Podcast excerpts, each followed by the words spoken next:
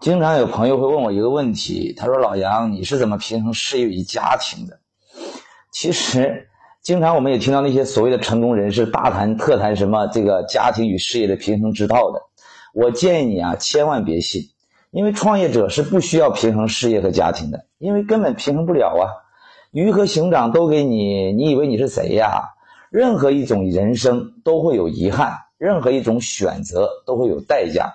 没陪妻子是遗憾，没孝敬父母是遗憾，年轻的时候没有拼尽全力把事业冲一冲，那也是遗憾呢。但凡选择，必有遗憾。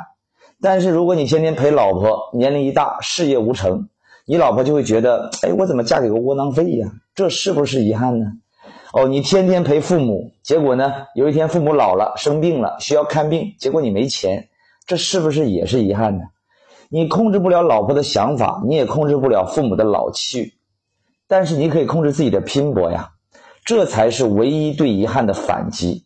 老婆可以抱怨你不陪她，但是过几年家里换了大房子，住着也舒坦了，对吧？她看不到你，但她看看房子也是开心的嘛。亲戚说啊，你小子怎么总不回来陪父母啊？但是你却是村里最有出息的、最有出息的小伙子，难道你父母不开心吗？追求所谓的平衡没有错啊，踏踏实实上班，稳稳当当，老婆孩子热炕头，看似挺好，对吧？这也是大部分人的普通人生，家庭也没遗憾哈，工作看起来也没遗憾，但是这样选择唯一的遗憾就是你会活得很普通。